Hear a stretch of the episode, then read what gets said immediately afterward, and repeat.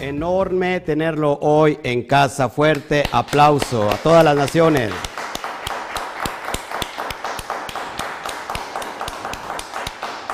Gracias a todos ustedes, gracias por la espera. Tuvimos problemas ahora con el internet, en, fin, eh, si no es una cosa, es otra cosa, pero estamos ya listos, dispuestos para entregar hoy en esta bendita mañana de Shabbat este estudio y que la luz de la Torah nos ilumine y, que vayamos a, otra, a otro nivel en la cuestión del espíritu del alma. Así que les saluda el pastor Oscar Jiménez Glés de Kami Keilah Mundial y del Instituto Torah. Así que ayúdame por favor a compartir. Saludos a todo a toda la, nuestra nación mexicana, saludos a todo Estados Unidos, saludo a todo Iberoamérica y saludos a Europa porque hasta allá nos están viendo. Y les decimos todos juntos en esta casa a la cuenta de tres, uno, dos, tres, Shabbat Shalom.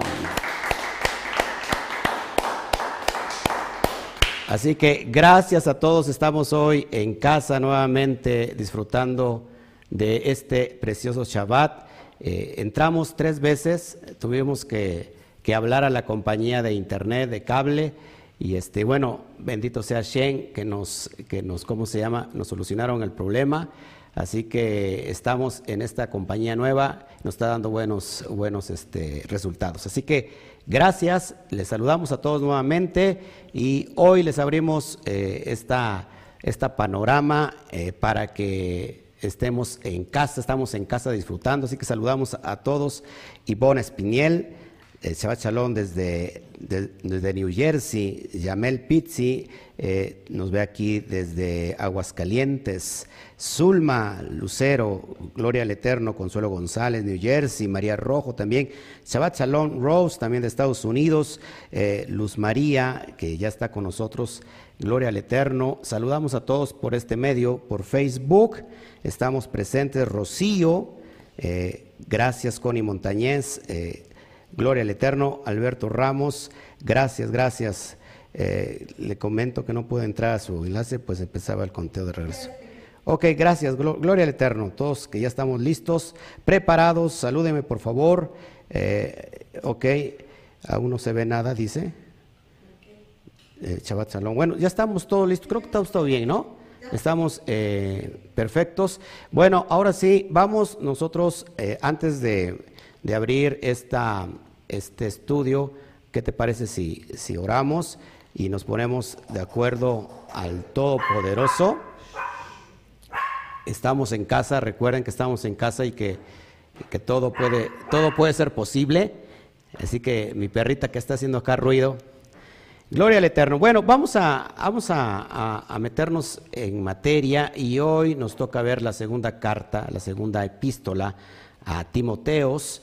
Eh, el capítulo 1, vamos a dar entrada eh, y vamos a dar un poquito de, introducción histórica para posesionarnos en ese momento, en el momento que Pablo, que Rab Shaul escribe esta carta y, a quién se la está escribiendo. Es muy importante saber estos dos contextos para poder dar al blanco. Así que te invito a que, que oremos todos juntos, por favor, y que el Eterno nos, guíe hoy en esta bendita mañana de Shabbat. Abacadosh, te damos a ti toda la gloria, toda la honra, toda la alabanza. Creemos que tú estás hoy en este lugar, que tienes el control absoluto de la red social, de las plataformas, del sistema de internet, para que no se corte, papá, para que de una manera sobrenatural tú puedas hoy tener todo este control.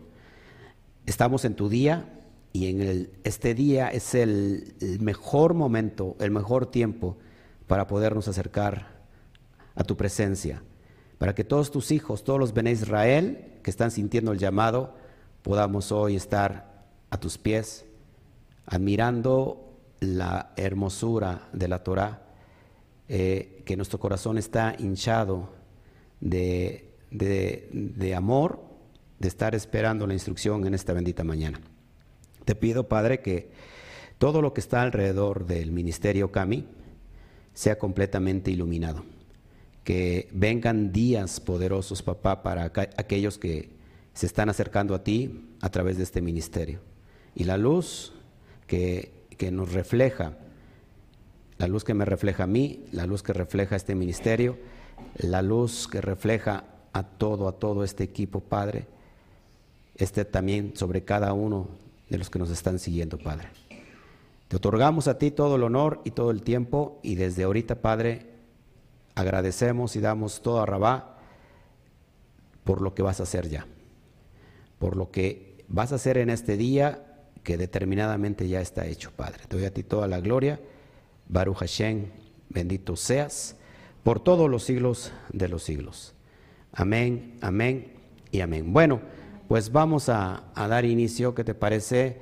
Y, para todos, pues es bueno estar presente con, hoy con todos ustedes, creyendo que el Eterno va a hacer algo grande y algo poderoso en esta mañana.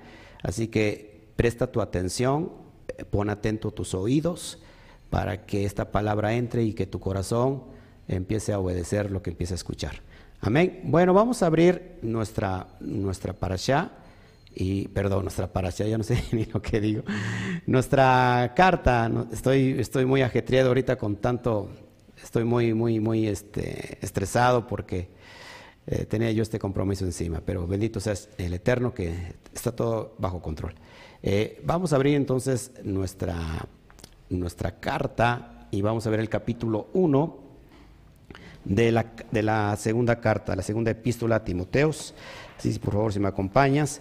Y, vamos a ver antes que, nada el contexto cuando se escribe esta carta. Ayer les comentaba que esta carta es para, eh, o más bien, esta carta la escribe el apóstol Pablo, Shaul Hashaliah, como la última que escribe en esa prisión donde está a punto de, morir de ser decapitado y quiero que tú y yo, porque esto nos va a dar ánimo, conozcamos el sentimiento de un hombre cuya vida ha sido entregada totalmente, no parcial, totalmente al Eterno y que está escribiendo ya prácticamente eh, su, última, su, último, su última epístola y que él sabe que va a morir. Y vamos a ver su, su, su espíritu su alma, vamos a ver cómo él, vamos a viendo esto, cómo se dirige a Timoteos. Así que es precioso esto lo que vamos a ver el día de hoy, sin duda nos va, nos va a alentar a seguir caminando. Vamos a la introducción. Shaul Hashalia estuvo en dos ocasiones preso. Recuerden que no solamente estuvo una, una ocasión eh, preso en, en, Roma, la primera vez eh, fue acusado, no se le comprobó nada y él estuvo en arraigo domiciliario. Esa es la primera vez y te lo pongo para que podamos entender el contexto de todo esto. Es bien importante que estudiemos el contexto. Aproximadamente entre los años 57 al 66, después de Mashiach, se escribe esta carta. Recuerda que hay algo importante en el año 70 de nuestra era común, después del Mashiach, que aconteció en un 9 de Av en el año 70 la destrucción del templo. El templo fue quemado vía el imperio romano, ¿se acuerdan? Entonces eh, es bien importante porque ya prácticamente Pablo se está despidiendo y creo que me faltaría mucho valor como para escribir una carta, un escrito enviado a alguien que amo mucho, que estimo mucho, sabiendo que voy a morir. Eh, pero eh, este es el contexto de lo que Pablo de esta carta que, estamos, que vamos a abrir. En estos últimos años, entre el 65 y 67, eh, Shaul murió decapitado por órdenes, órdenes, perdón, órdenes de Nerón. Nerón mandó a decapitar a Pablo, y no nomás a Pablo, sino a todos los líderes del movimiento Nazratín. Es bien importante que entendamos esto. ¿Qué es el movimiento Nazratín? Eh, Nazratín viene de, los, de los nazarenos, como lo expresa eh, el libro de Hechos de los emisarios, eh, la secta de del camino o la secta de los nazarenos. Entonces, este movimiento Nazratín no es otro, no es un movimiento cristiano, Todavía el movimiento cristiano ni siquiera se daba, ni siquiera se asomaba. Este movimiento que encontramos en el primer siglo, estamos hablando del movimiento Nazratín, que no era otra cosa que judíos guardando la Torah, no hay nada de extraño en eso. La única diferencia de los Nazratín es que habían aceptado a Yeshua como el Mashiach de Israel. ¿Por qué? Porque había cumplido todo lo que está implícito en la Torah, había cumplido con las señales, con todo lo que ordena la Torah para eh, eh, cumplir el puesto del Mashiach. Esa era la diferencia que hacían estos Nazratín. Bueno, guardaban la Torah, guardaban las leyes dietéticas y eran perseguidos por eso. ¿Por qué? Porque ayer les, les platicaba yo que cualquier persona que fuera en contra de los estatutos que Roma quería implantar, pues se hacía un enemigo público. Por eso vino después las guerras, después de la destrucción, vino las guerras eh, que, donde de plano terminaron por expulsar a todos los judíos de Judea y de Jerusalén. ¿Se acuerdan que este malvado cambió los nombres a Judea y a Jerusalén? Entonces todo aquel que era un, un judío, no solamente un nazratín, sino un judío era enemigo público del imperio. Eso ya lo he explicado y después vamos a dar contextos históricos bien profundos. Pero este es el contexto. ¿Por qué Pablo es encarcelado? Bueno, porque estaba yendo en contra del propio sistema. Pablo era un, eh, era un alguien que estaba encarcelado, era, ¿cómo se puede decir? Un condenado político. ¿Sí? ¿Por qué? Porque estaba yendo en contra del sistema romano. Entonces, un preso político. ¿Ok? Eh, sigamos adelante, vamos entendiendo todo esto. Entre los años 57 al 62, eh, después de Mashiach, estuvo en Jerusalén y ahí fue arrestado. Eso lo vemos en Hechos 21, 31 al 33. Es la, la, donde fue arrestado en Jerusalén y vemos ese relato tan precioso donde Pablo dice que nunca, nunca ha estado en contra de la, de la tradición de sus padres ni en contra de la ley. Amén. Presentó su defensa ante el pueblo. Al escucharle de la predicación a los gentiles, pidieron su muerte. Lo vemos en Hechos 22, 21 al 22. Y acuérdate que la gente estaba dividida cuando Pablo empieza a hablarles en hebreo y les dice: Yo soy también pueblo, soy judío, nunca he estado en contra de la Torah pero había entre el grupo, ¿se acuerdan quién, quién está en contra de la resurrección? ¿Se acuerdan? Para ir repasando un poco y vayamos aprendiendo todos. Había un grupo importante, de hecho eh, se consideraba eh, la élite de, Jerusalén, del pueblo judío, quien, quien eh, estaba en contra de la, de la resurrección, ¿se acuerdan? Los saduceos. Los saduceos estaban en contra de la, de la resurrección, no así los, eh, los demás judíos, los judíos ortodoxos, que se le consideraban en ese momento como eh, aquellos que, se me, olvida siempre el nombre de esa, de esa palabra, de los, de, los judíos ortodoxos, de los... Ay, ayúdeme por favor, eh, siempre esa palabra se me olvida, los fariseos. Los perushim, los parushim, ellos creen en la resurrección, por supuesto, y entonces ahí el público se divide, pero más que nada son los saduceos que se eh, vuelcan en contra de Pablo porque Pablo predicaba de la resurrección de los muertos. Eh, no fue todo el pueblo, sino, recuerda que todo tiene que ver con lo político. Sigamos avanzando. Posteriormente fue llevado ante Félix en Cesarea. Eh, eso lo vemos en Hechos 22-23 y en Hechos 22, 24. Eh, de nuevo, eh, Pablo defendió su causa, pero Félix no tenía interés en el Elohim de Israel. Lo vemos en Hechos 24, 24 al 27. Que después también se lo llevan a Agripa y Agripa le dice que casi por, que por poco lo, persuade eh, a este Agripa. Casi le dio, le dio gripa cuando escuchó el, el Evangelio de poder. Saúl pidió ser llevado entonces ante César, porque acuérdate que él era un ciudadano también romano. Eh, eso lo vemos en Hechos 25, 9 al 12. Tú lo vas buscando en casita, solamente son referencias históricas, porque acuérdate que eh, Pablo se le conoce como Saúl o, o Saulo de Tarso. Tarso pertenecía a una polis romana.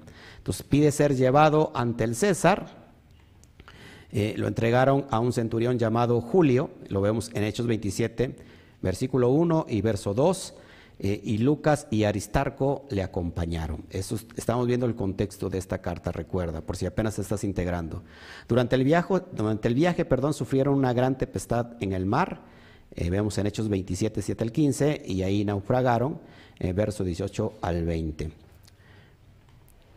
Por tres meses estuvieron en una isla llamada Malta, Hechos 28.1, 28.2 y, 20, y 28.11. Luego continuaron el viaje en Hechos 28, ahí lo vemos, solamente estamos dando un repaso, contexto histórico. En Roma fue juzgado pero como no encontraron cargos para acusarle, justamente fue puesto en libertad. Eso lo vemos en Hechos 28, 28 al 29, sobre un arraigo domiciliario. Y ahí estuvo predicando en una casa. Una vez libre, alquiló una casa y predicó durante dos años, verso 30-31.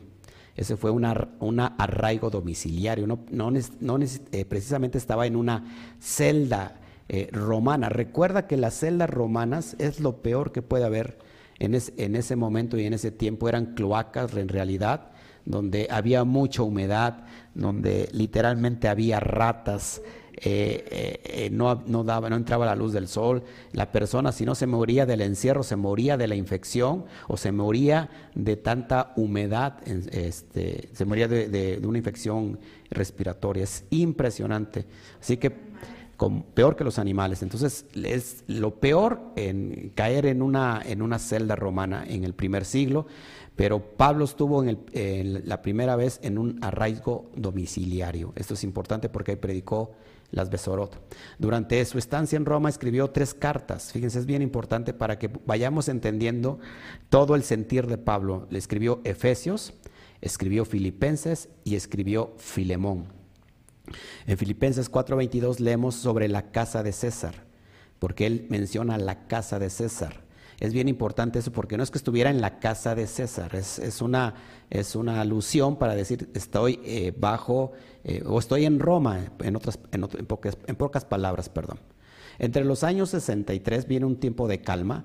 Entre los años 63 y 64 después de, del Mashiach, Saúl pudo viajar de nuevo y, este es su posible recorrido eh, de acuerdo a lo que tenemos en las escrituras. Después de que sale de su arraigo domiciliario, del 63 al 64, Pablo hizo un viaje y vamos a ver el, viaje posible. Fue a Éfeso, allí dejó a Timoteos, y es lo que vemos en primera de Timoteos 1.3. De hecho, esta carta es continuidad de la primera y es eh, escrita para Timoteos, el discípulo amado, porque Timoteos está haciendo cargo precisamente de la comunidad de qué?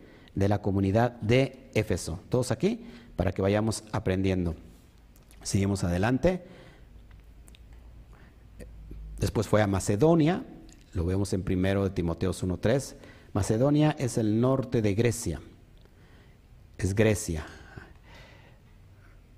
Posiblemente después fue a Filipos, porque menciona en Filipenses 2.24, donde, donde escribió la primera epístola a Timoteos, alrededor del año 62 al 63 después del Mashiach.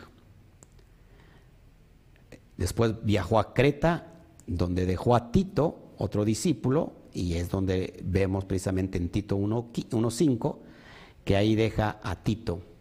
Después eh, viajó a Nicópolis, eh, lo menciona en Tito 3:12. Espero que no te aburre, que no te aburra la, historia, pero creo que aquel que no conoce la historia está condenado a repetirla. Es por eso importantísimo conocer los extractos históricos, porque le da contexto al texto. Y si no hay contexto, entonces se vuelve un pretexto porque se saca el texto de contexto y ya salió, ya salió bailando y, que nos quedamos atascados en Roma. Después viajó a Troas, lo vemos en 2 Timoteos 4:13, es el posible viaje que hizo después de su arraigo domiciliario. Después a Mileto, donde es desde aquí o alguna ciudad cercana donde escribe la carta a Tito, lo menciona en 2 de Timoteos 4:20. Después viajó a Colosas, lo menciona en Filemón 1:22. Y posiblemente estuvo en España, Romanos 15, 28. España es lo que se menciona en la Torah como Sefarat. Eh, Sefarat toma la parte este, sur, creo, solamente, no solamente es España, sino la parte norte de, de, ¿cómo se llama? De, ahí se me olvidó, este, este, de Portugal y una, y una parte sur de Francia. Entonces, eh, eh, era un territorio muy, muy vasto, muy grande, pero ahí estuvo, eh, posiblemente estuvo, este, fue a España, Rab Y, hablamos de la, última de última prisión, que es donde ya está escribiendo esta carta. Entre los años 64, después del Mashiach, al 67, Shaul fue encarcelado por segunda vez y esta fue la definitiva y esta fue la última, donde Pablo en esa cloaca oscura, húmeda, llena de ratas, que no entraba ni siquiera la luz, eh, es donde escribe esta última carta.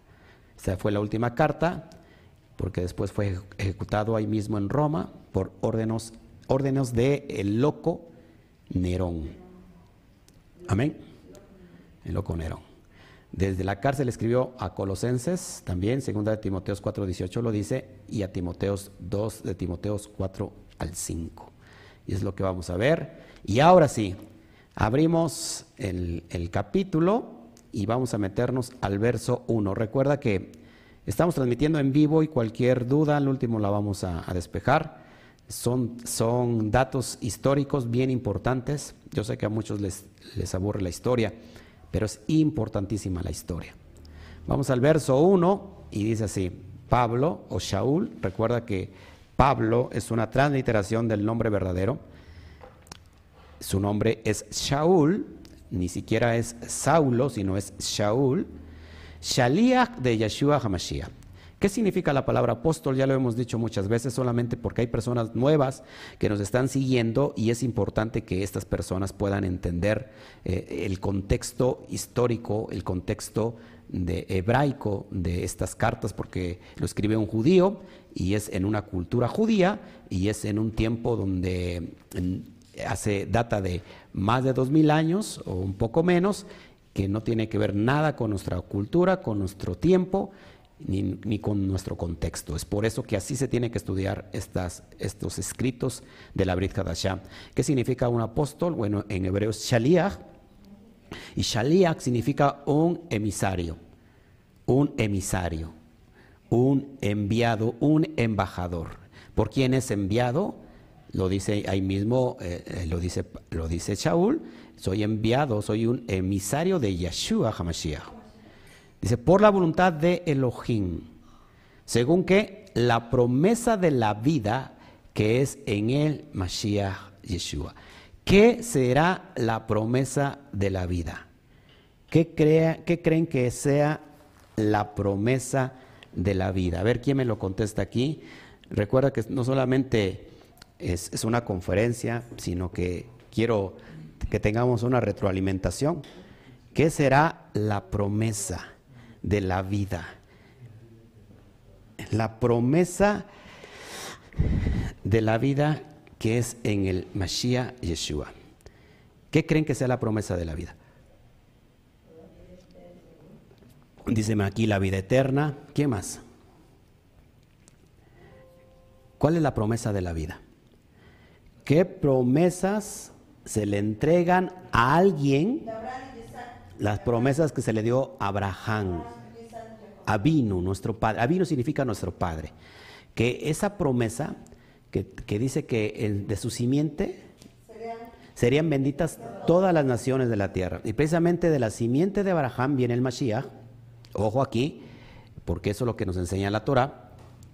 E, y, ojo, porque la promesa de la vida es que recuerda que que el pueblo que se, que se perdió, que se dividió, que está muerto, y lo dice la, profecía, ¿se acuerdan?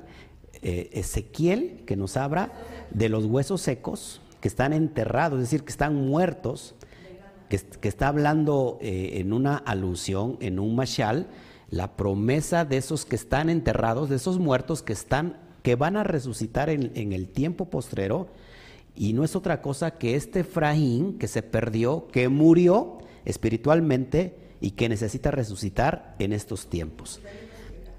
¿Por qué es esta promesa? Es para Efraín la promesa de la vida y para todo Israel. De eso está diciendo, es la promesa de la vida que es en el Mashiach Yeshua. Recuerda que cuál era el propósito y la meta del Mashiach. cuando él vino a predicar. De hecho, eh, Mashiach nunca salió a, fuera de, Jerusalén, de, Israel, nunca salió. Es más, cuando se atrevió siquiera ir a la, a la, zona, a la zona norteña, ¿cuál era la capital? Acuérdense del reino del norte. ¿Se acuerdan cuál era la capital? ¿Eh? Samaria. Lo más que se atrevió ir eh, eh, fuera de, su zona, Yeshua, es pasar por Samaria. Y por ahí no pasaban los judíos. Por eso es bien importante que entendamos esto, porque él vino a, buscar lo que se había perdido, las, las diez eh, tribus de la casa de Israel que se perdieron. Y es para ellos la promesa pero no solamente para ellos, sino para todos aquellos que quieran pertenecer a Israel. Esto es una analogía, es un espejo, exactamente como pasó en, la en, el, primer rescate del pueblo de Israel de Egipto, de Misraín, cuando el pueblo salió liberado de Egipto, de Misraín, no solamente salieron eh, hebreos, no solamente salieron eh, ¿cómo se llama?, israelitas, sino que también salieron con ellos mucha cantidad de pueblos, mucha cantidad de, egipcios, de otras naciones, ¿se acuerdan? No solamente, y esto hace alusión, porque esto es bien importante y quiero que me pongas atención porque esto es lo, indispensable, lo hermoso de, la, de, las, de los estudios sistemáticos. Porque esto hace alusión cuando se tira la red, cuando se tira la red porque vas a pescar eh, un tipo de especie de pez, tú tiras la red y ¿qué va a pasar? Que no solamente recoges al pez, a la especie que te interesa, sino que en la red se vienen muchas otras especies. ¿Por qué creen que Jeremías usa la analogía que dice el, Eterno que enviaría pescadores? Para que los pescaran. ¿A quién? A este pueblo que se había esparcido entre todas las naciones. ¿Por qué crees que el Mashiach, cuando inicia su ministerio, el primer, lo primero que toma, ¿a quién, a quién llamó como sus primeros discípulos? A Simón Kefa, que eran qué? Pescadores, y les dice, ya no van a ser pescadores de peces, sino serán pescadores de hombres. Porque esta es la alusión, porque mucha gente cuando escucha que la salvación, que la promesa de vida solamente es para Israel, Mucha gente se enoja, sobre todo en el contexto cristiano, porque piensa que eso es una grosería, que eso es una es, que atenta contra su propia integridad. Pero en realidad eh, la salvación de Israel es, el, es la puerta, la oportunidad de salvación a todas las naciones. Esto es lo que está haciendo eh, referencia Pablo. Ahora, ¿por qué Israel es escogido? Porque Israel era un pueblo muy pequeño, un pueblo insignificante. Y acuérdate que el Eterno toma lo pequeño para hacerlo grande. Así que mi amado hermano, si tú me estás viendo y, por primera vez escuchas esto y dices, ¿qué es, qué, ¿qué es esto? Solamente es para Israel, entonces yo quedo fuera. En absoluto no. La promesa de vida es para Israel y para todo aquel que se quiera injertar. Muchas personas se van a venir de corbata, literalmente como decimos nosotros aquí, se van a venir de corbata eh, con aquellos israelitas que están regresando.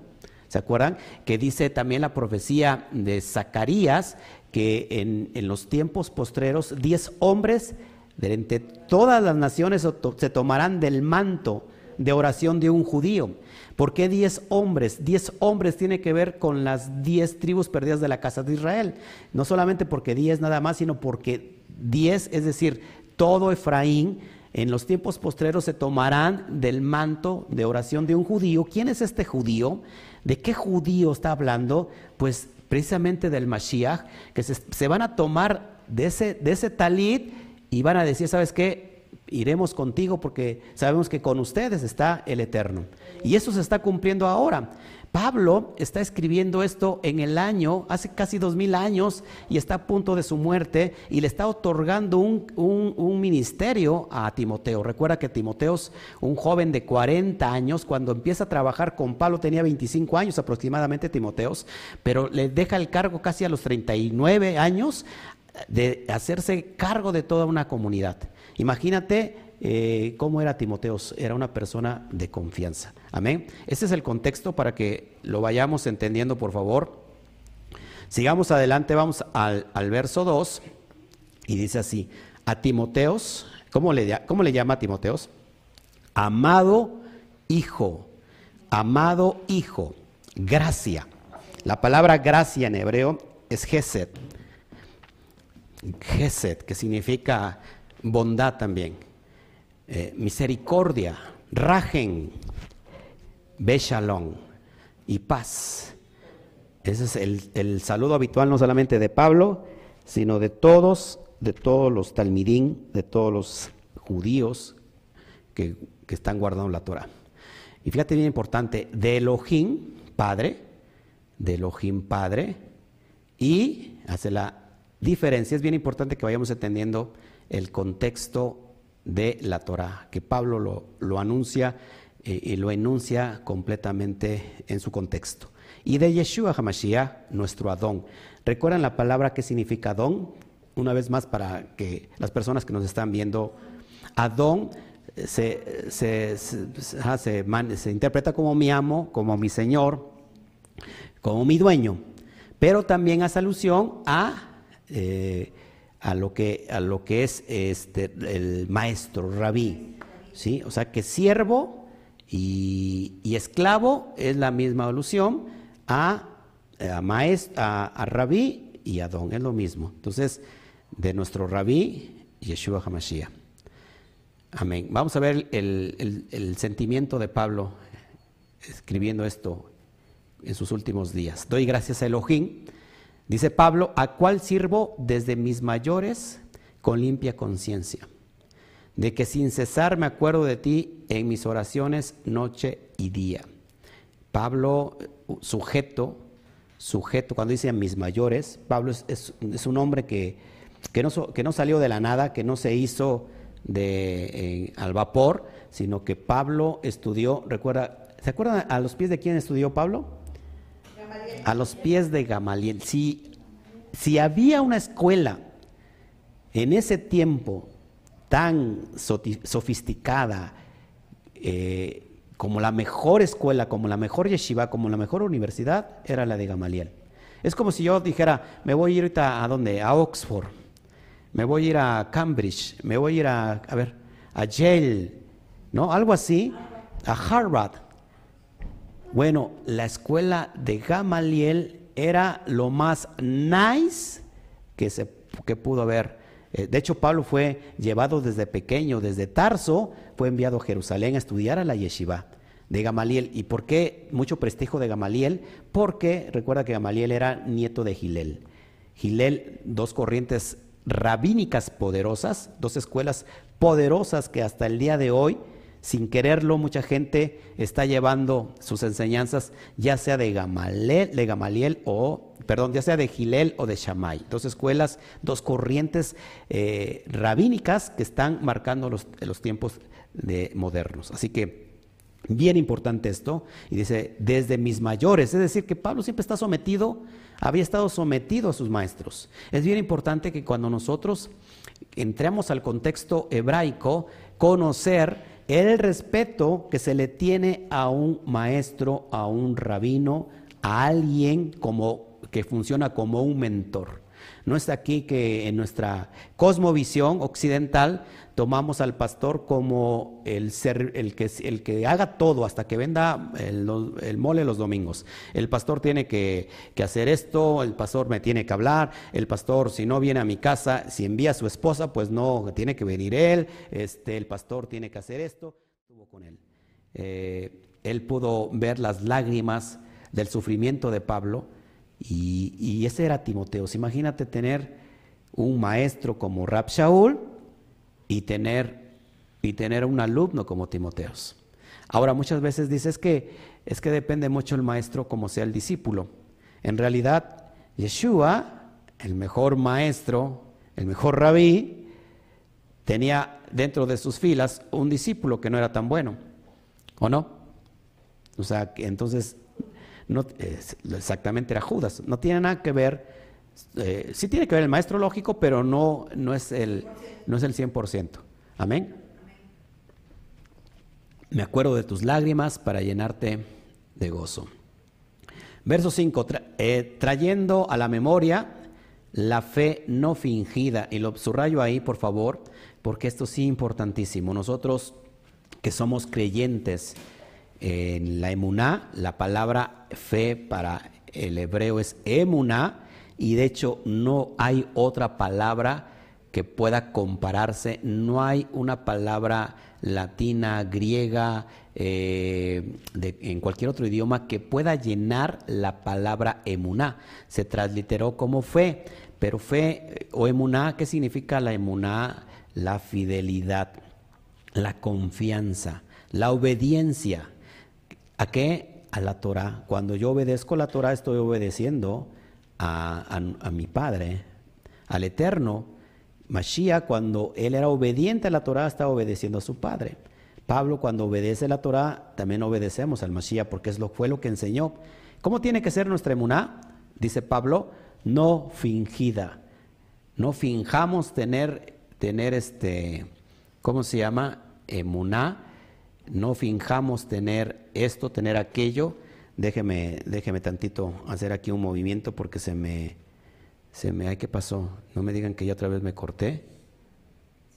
¿Sí? Algo está pasando, ¿verdad? Algo me está pasando. A ver, por favor, si nos pueden, este, algo nos está pasando. Sí, ¿verdad? Me quedé congelado. Precisamente se me acabó aquí el, la pila. ¿Sí? A ver, deja, Sigo hablando para ver si...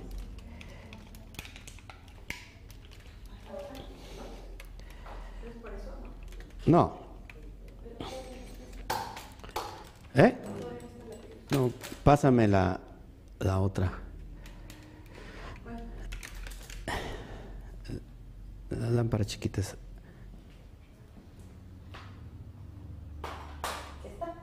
Ya se me corté, ¿verdad? Sí. Ya me corté, ¿verdad? No seas mala, chécame por favor si sigo en vivo.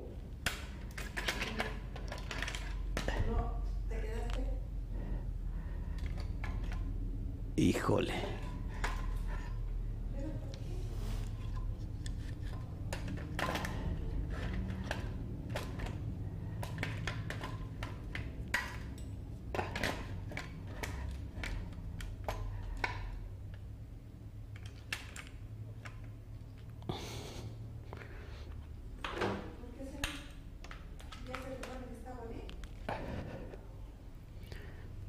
Si ya no estamos en vivo, ¿verdad? Acá me está diciendo que estamos, que hay corriente. Por favor, chéqueme si estamos en vivo, por favor. Se lo voy a agradecer. No sé qué pasó, creo que ya, ya nos ya, ya salí. Permítame, por favor. No sé qué está pasando, sí.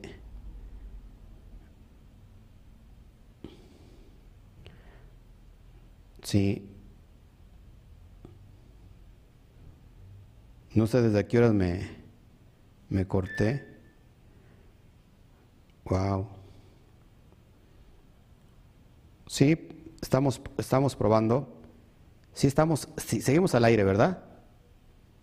¿Seguimos al aire? Ok, seguimos en vivo. Gracias, gracias. Sí, perdón, se, se nos cortó, se nos cortó mucho. Aquí ya me, Déjeme estar aquí, este, se me cortó todo.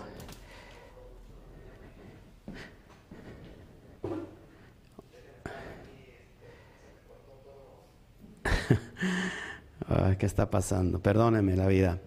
Perdóneme, por favor. Teníamos una lámpara que se nos, se nos hoy se nos, se nos terminó, ya me cambió toda la, toda la iluminación. Y bueno, seguimos entonces. Vamos a avanzar porque nos está fallando mucho la red. Vamos a Hechos 6, 16, 1, donde, donde dice, ah, pues estamos hablando de la fe, de la fe no fingida. Dice que hay en ti, recuerda cómo, está, cómo era Timoteo, tenía una fe que no estaba fingida. ¿Qué pasó? ¿Sí seguimos en vivo o no seguimos en vivo? Sí, pero en... en Facebook ya no. Ya en Facebook creo que, que ya, ya, ya nos salió. En Facebook ya, ya no estamos. Pero seguimos en YouTube, así que vamos, vamos a seguir adelante, por favor. ¿Sí estamos en YouTube? En YouTube sí. Ok. Perdón, se nos cortó en, en Facebook, no puedo hacer nada. Nos está fallando muy feo el internet. Una vez más, para casi terminar, trayendo a la memoria la fe no fingida que hay en ti, la cual habitó primero en tu abuela Loida y en tu madre Eunice. Y estoy seguro que en ti también. Recuerda que eh, Timoteos era un judío. Eso lo vemos en Hechos 16.1 y dice así, después llegó a Derbe y a Listra y aquí había allí cierto discípulo llamado Timoteo o Timoteos, hijo de una mujer judía creyente, pero de padre griego. La mamá de Timoteos y la abuela de Timoteos, es decir, Loida y Eunice, eran mujeres piadosas, mujeres judías. Así que este era eh, Timoteos. Seguimos adelante. Eh, verso 6 dice, por lo cual te aconsejo que avives el fuego del don de Elohim que está en ti por la imposición de mis manos. Recuerda que el propio Timoteos fue, eh, ¿cómo se puede decir? fue ungido por al ministerio por el propio Pablo, tomando el modelo de cómo Moshe eh, impone manos sobre el propio Yehoshua cuando está a punto de, dejar el cargo por órdenes del, Eterno, le dice, ¿sabes qué?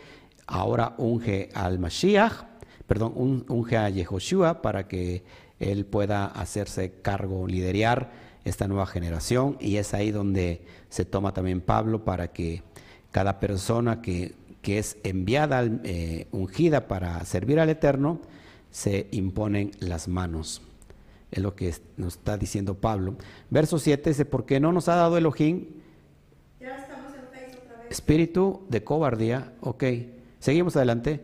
Porque no nos ha dado Elohim espíritu de cobardía, sino de poder, de amor y de dominio propio. Recuerda, eso es bien importante, espíritu de cobardía.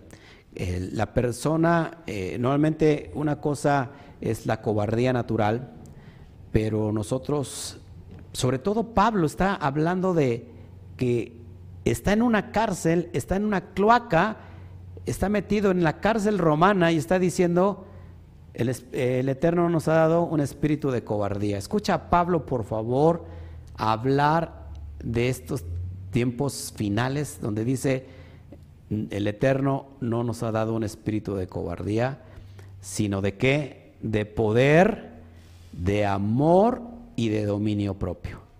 Domínate en asuntos, en, asuntos que tienen que ver con, pruebas difíciles. Tenemos que, que llevar a cabo el dominio propio. Y Pablo lo está llevando perfectamente. No significa que Pablo no está sufriendo, Pablo está sufriendo, por supuesto. Verso 8. Por tanto, no te avergüences de dar testimonio de nuestro Adón, ni de mí, preso suyo, sino participa de las aflicciones por el las besorot, según el poder de Elohim. No te avergüences, Timoteos, de dar testimonio de nuestro rabí. ¿Qué es dar testimonio del rabí Yeshua HaMashiach?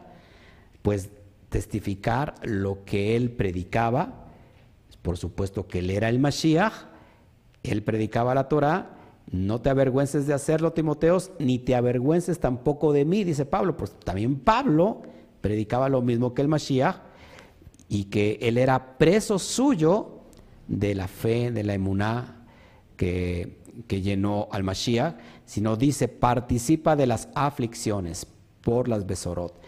Las Besorot que creen produce aflicciones. Si la persona no quiere estar afligida, eh, no está preparada para el camino de la vida, el camino que lleva a la vida. Eh, el Mashiach dijo, tendréis en, el, en la vida tendréis aflicciones, pero confiad porque yo he vencido al mundo.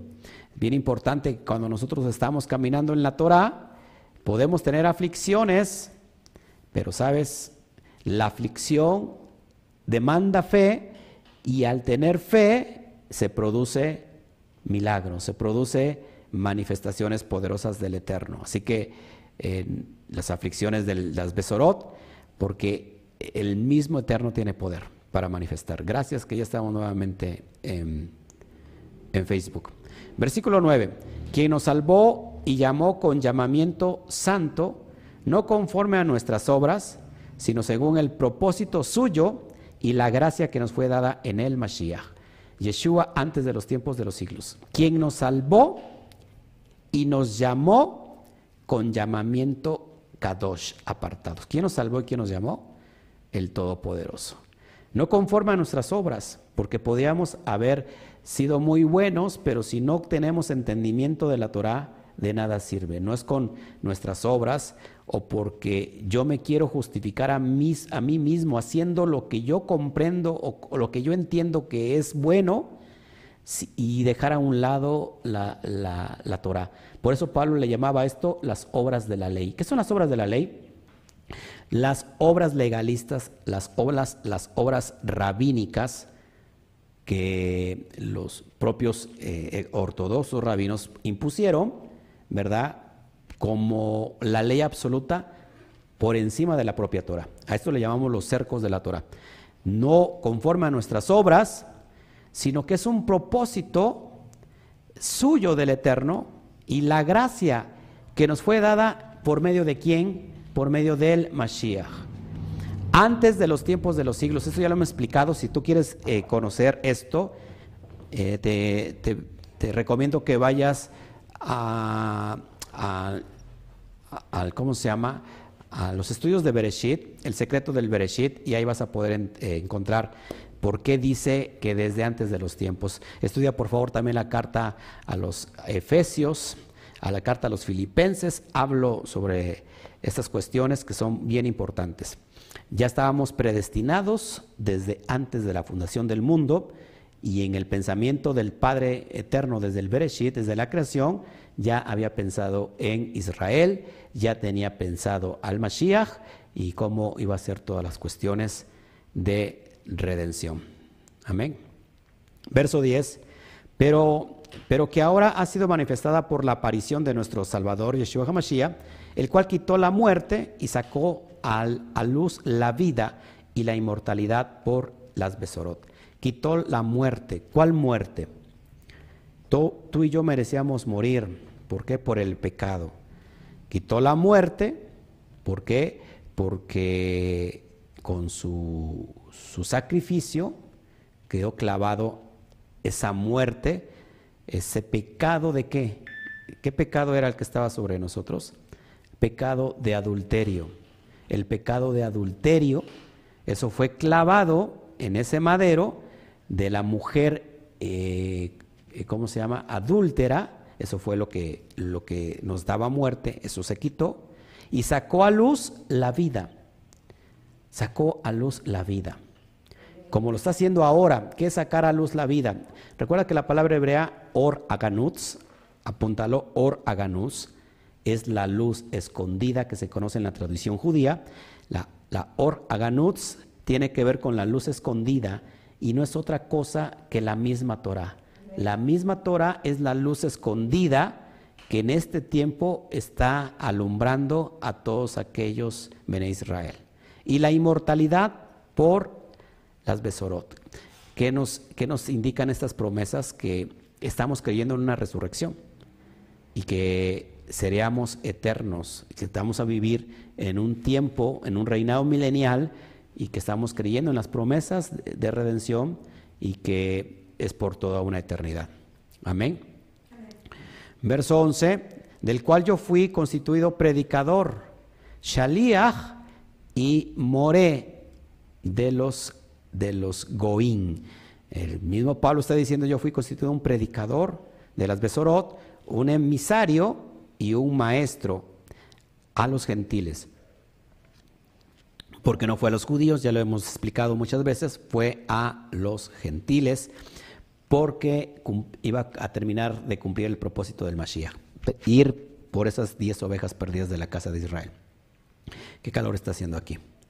Verso 12, por lo cual asimismo padezco esto, pero no me avergüenzo, porque yo sé que yo sé a quién he creído y estoy seguro que es poderoso para guardar mi depósito para aquel día. Ya Pablo estaba pensando que iba a morir, ya estaba él seguro, ya voy a morir, por lo cual así mismo padezco esto, pero no me avergüenzo porque yo sé a quién he creído, así como tú y yo sabemos a quién hemos creído. Y Pablo dice, estoy seguro que es poderoso para guardar mi depósito para aquel día. Pablo se está refiriendo al tiempo postrero. Pablo está, ya sabe que va a morir, pero sabe que va a ser guardado su depósito para aquel día. ¿Cuántos, cuántos nos alegramos con por esto? Verso 13 le dice a Timoteo, retén la forma de las sanas palabras que de mí oíste. Una vez más, ¿qué serán las sanas palabras? ¿Qué, ¿Serán solamente buenos consejos? Oye, hijo, no hagas esto, mira. Exactamente, las sanas palabras tienen que ver con la Torah, con dar al blanco cuando obedecemos cada palabra. En la fe, es decir, en la emuná, en la obediencia, en la fidelidad y en la jabá, en el amor que es en el Mashiach Yeshua. Recuerda que el mandamiento, la mitzvah más grande sobre toda la Torah es el amor. Ese es el mandamiento más grande. Ya casi terminando, eh, verso 14, guarda el buen depósito por el Espíritu Santo, por el Ruach Kodesh, que mora en vosotros. Recuerda que la presencia divina, Ruach Kodesh, está dentro de nosotros. Ahora nuestro cuerpo es, en referencia a la alusión al Mishkan. El Mishkan, la tienda móvil que vimos en el desierto, hoy está dentro de nosotros. ¿Todos aquí? ¿Sí? Entonces, de, por eso dice Pablo que mora en nosotros la Ruaja Kodesh, la inspiración divina, la presencia divina, está morando en cada uno de nosotros. Seguimos, seguimos, ya casi vamos a terminar. Verso 15, y sabes esto, que me abandonaron todos los que están en Asia, de los cuales son Figelo y Hermógenes. O sea que Pablo también fue abandonado en los últimos tiempos y cuando él fue perseguido y encarcelado, algunos que estaban a su alrededor lo abandonaron. Así va a pasar cuando nosotros sigamos dando al blanco, cuando nosotros eh, vayamos eh, creciendo más y, acercándose los, los últimos tiempos, pues quizás algunos van a negar de la fe y van a decir yo mejor me mocho, me, voy de aquí porque, este, porque es peligroso. Hay que mantenernos siempre firmes hasta el último día. Perdón. Verso 16. Tengo, tenga Adonai misericordia de la casa de Onesífero, Onesíforo, perdón, porque muchas veces me confortó y no se avergonzó de mis cadenas. Que el Eterno nos conceda el tiempo maravilloso de, poner, de, poder tener gente a nuestro alrededor que en todo tiempo y en todo momento, no importa la situación, nos puedan confortar con su amistad, con su ayuda, con sus tefilot, con sus oraciones, como está pasando con Pablo. Puedo sentir en esta carta el espíritu de, de Pablo, es decir, no porque Pablo esté aquí, sino estoy sintiendo su actitud, una actitud de firmeza, de obediencia, de inclusive de, de, un orgullo kadosh de que sabe que ha peleado la buena batalla. De hecho, esto, esto lo va a mencionar en esta, en esta última carta y que, pero sabe que también está por morir y que sabe que la recompensa, que va a tener una recompensa después de la muerte. Así que Pablo está en cadenas y, yo estoy sintiendo su, su espíritu. Verso 17, sino que cuando estuve en Roma me buscó solícitamente y me halló. Fíjate, él fue a Roma a buscar a Pablo y no le importó que estuviera en peligro. Por eso dice que el Eterno bendiga su casa. Verso 18, y con eso terminamos, concédale a Donai que halle rajen, misericordia cerca del Adón en aquel día. ¿De cuál día? Está hablando del reinado milenial. ¿Y cuánto nos ayudó en Éfeso Tú lo sabes mejor, le dice a Timoteos, tú lo sabes mejor. Y bueno, hemos acabado con este primer capítulo, tuvimos muchos problemas en la transmisión, bendito sea el Eterno que bueno, hemos terminado con este capítulo. Y, hoy este, solamente para contestar todos los, los comentarios que pudiera haber y ya para este, irnos despidiendo, si hubiera comentarios, por favor, se lo voy a agradecer. Yo sé que muchos, muchos se cortaron por lo mismo, pero bueno, nos cayó, se nos cayó el, el internet. Si déjenme revisar mi chat, por favor. Perdóneme, por favor, ya esto ya no es, ya no, pues ya no tiene nada que ver con nosotros. Estamos ajenos a, a todo esto. ¿Ok? Sí, yo creo que ya no hay comentarios, ¿verdad? Muchos se salieron. Bueno, pues me da mucha, me da mucha pena que haya pasado esto, mis amados hermanos. La verdad es que íbamos tan bien, pero bueno, es lo que yo quería, entregarles en esta bendita mañana de Shabbat. Este, espero que al ratito no, no tengamos ningún problema. En realidad lo, que no pase nada porque yo creo que está muy cargado el internet en nuestra zona y se nos está yendo cada rato el, eh, mismo. Así que, pues es lo que te quería yo entregar. Espero que esta carta te dé ánimo de que no importa en qué situación estés, quizás no estás ahora mismo en la cárcel, quizás sí, eh, quizás tu cárcel no es física, quizás tu cárcel es espiritual, estás viviendo en una cárcel espiritual por medio de problemas financieros, problemas de, enfermedad, eh, problemas emocionales, qué sé yo, estás viviendo en una cárcel.